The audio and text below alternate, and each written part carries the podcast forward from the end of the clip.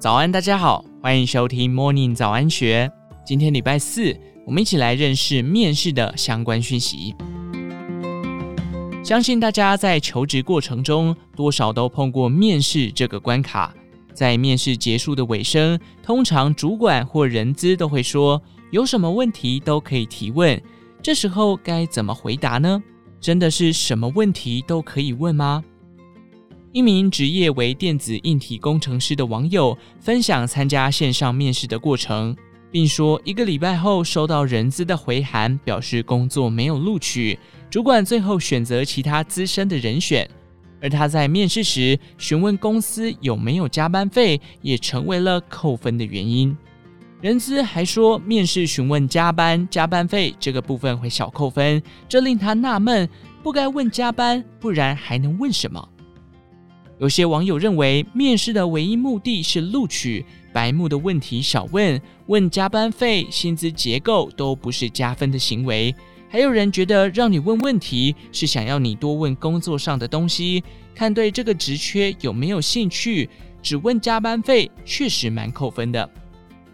不过，也有人持不同意见，认为只是问有没有加班费就被扣分，这样的公司不去也罢，工作就是要钱啊。难道要谈梦想？还有人表示，代表这间公司格局就这样，对劳工不友善的环境不用考虑。这个问题看似只有接受与拒绝的回答，但是后续如何不失礼又回答得漂亮，需要一些技巧。根据一零四人力银行网站的建议，不同的产业公司有可能产生不同的加班情境。建议在回答前务必询问清楚相关细节，透过询问表现自己的细心，以及取得更完整的资讯。同时，加班的利与弊该如何权衡？真正的抉择关键，终究还是在于自己选择哪一种的职涯，才有讨论加班待遇值不值得的意义。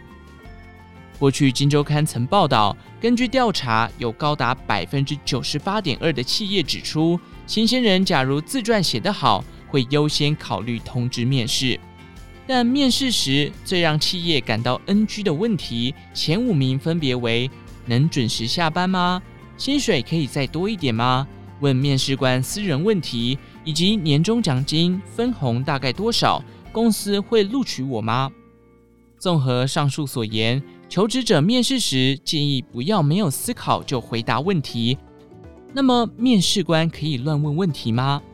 金周刊也曾报道过，其实面试官对求职者发问的问题，并非漫无限制，而是有受到就业服务法及性别工作平等法等劳动法令的严格规范。为了防止就业歧视，就业服务法第五条第一项规定，为保障国民就业机会平等。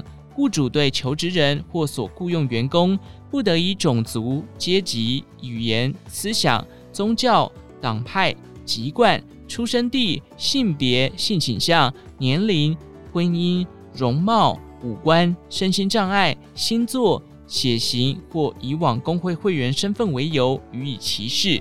其他法律有明文规定者，从其规定。违反上述条文的代价非常惊人。依同法第六十五条第一项规定，得处新台币三十万元以上一百五十万元以下罚锾。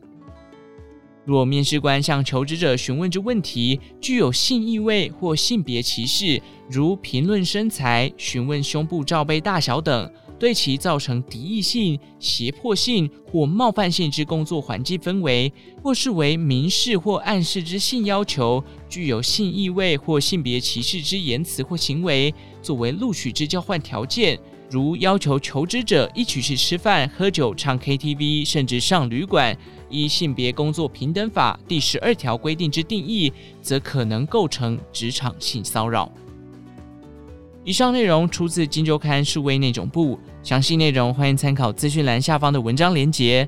最后，祝福您有个美好的一天，我们下次再见。